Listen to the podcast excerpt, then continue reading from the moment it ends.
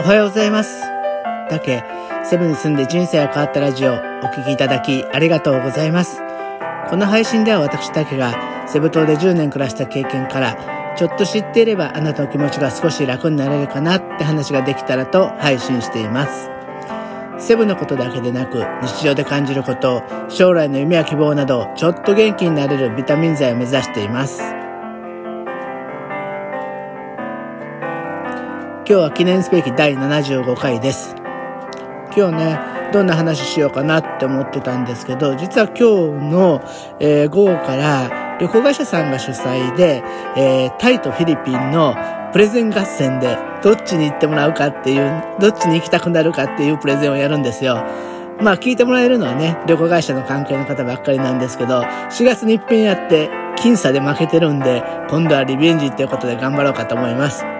ちょっとね、そのネタにもしている、えー、話の方が面白いかなと思って、今日は、えー、ボホール島っていうところで見れる、あの、すごい可愛い小さなメガネザル、ターシャの話をしようかと思います。その名前がね、猿の名前がターシャっていう種類のね、あの、メガネザルなんですけど、本当に小さくて、本当に手のひらの上に乗るサイズ、10センチから15センチぐらいかな。えー、尻尾がちょっと長くて、メガネザルで目がクリクリしてるんです。えー、写真をね、えー、その、えー、のしと組んで見てもらえたらわかると思うんですけど、本当にね、あの、なんとなく可愛らしくて愛らしいんですよ。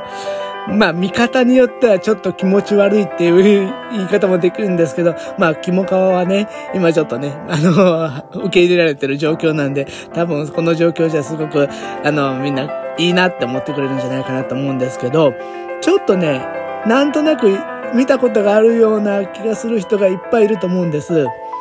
実はこのターシャって、ものすごい有名な映画のモデルになってるんですよ。何だと思います？それは、スターウォーズのヨーダなんですよ。ああ、そう言えばなんとなく相通ずるところがっていうところがあると思うんですけど、本当ね、なんかね、本当にジョージ・ルーカス監督が一度来たらしいですよ。もう大昔らしいですけどね。えー、でもその頃、昔は、本当に結構ね、今はね、えー、結構保護が厳しくて、もう絶対触っちゃダメ。で、写真もフラッシュを伝わらないで、えー、フラッシュを焚かないでやってくださいって厳しく言われるんですけど、私がボホールトに行き出した頃は結構緩くて、カイドさんにチップあげたら手のひらに乗せて写真撮れたりしました。まあそんな緩い感じだったんですけどね。あの目が本当にクリクリしてて、実はすごい目が大きいから、頭蓋骨との境目がなくて、目の、目の玉だけを右左動かせないんですよ。だから常に真正面しか見れない。そうすると横を見るときどうするかっていうと、首をぐっと回して見るんですね。だから、エクソシストバレに実は180度ぐらい回るんです。だから真後ろ、ほぼ真後ろを顔ごと向けちゃうんですよね。なんかね、顔が可愛いだけに結構ぐるっと向かれたらね、ドキッとしちゃいますよね。それに、顔とのギャップっていうともう一つあって、食べ物。実はね、肉食なんですよ。で、何が好きかっていうと、コオロギなんです。で、コオロギの餌をね、あの、係員の人が、えー、なんだろう、なんかな、竹ひごみたいなのに刺してパッてあげると、キュッて掴んで、掴む仕草はめっちゃ可愛いんですけど、あの、コオロギを頭からガブリって食べるんですよね。まあ、それもなんとなくまた残酷で、その、可愛い顔してこんなにむごい食べ方するのみたいな、そのギャップがあります。そしてすごいのは、えー、その跳躍力で、えー、木から木へね、3メーターぐらいね、ジャンプして移れるんですよ。だって10センチぐらいの可愛いお猿さんなんですけどね、それが突然ピヨーンって隣の木まで、え、飛んでジャンプしちゃうからね、それはちょっとびっくりですよね。でもね、あのー、このターシャは実は夜行性なので、大体皆さんが行く昼間っていうのは、もう本当におとなしくて寝てるか、もう動いてちょろちょろっと動いてまたじーっとしてるかみたいな感じです。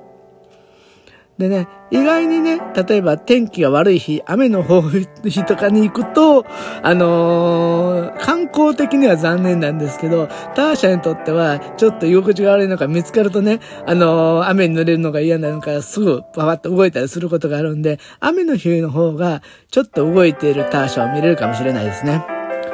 で、ターシャ、なぜね、あの、フラッシュの撮影とかダメかっていうと、すごいデリケートな生き物なんですよ。ストレスにすごく弱くて、ストレスがいっ